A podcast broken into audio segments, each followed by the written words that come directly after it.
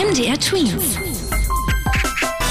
Dein 90 Sekunden Corona-Update. Bund und Länder haben sich geeinigt, für die nächsten Tage erst einmal keine weiteren Beschränkungen zu erlassen.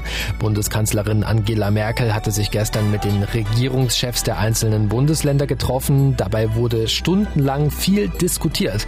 Vorerst sollen die Schulen weiter geöffnet bleiben. Die Politiker aber appellierten erneut an alle, ihre privaten Kontakte noch einmal deutlich zu reduzieren. Für nächste Woche ist ein längerfristig geltendes Corona-Konzept angekündigt.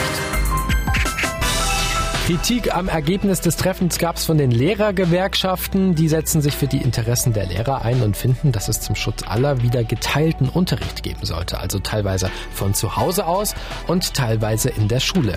Über den Umgang mit Schulunterricht in der Corona-Pandemie wird immer wieder gestritten. Die einen wollen, dass der Unterricht wie geplant stattfindet. Andere wollen, dass es wieder Homeschooling gibt.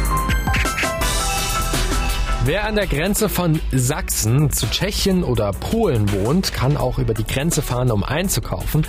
Das soll es jetzt aber wegen der Corona-Pandemie vorerst nicht mehr geben. Wer jetzt nach Sachsen wieder einreist, muss in Quarantäne, solange er oder sie keinen wichtigen Grund hatte, über die Landesgrenzen zu fahren. MDR Tweets. Dein 90 Sekunden Corona-Update.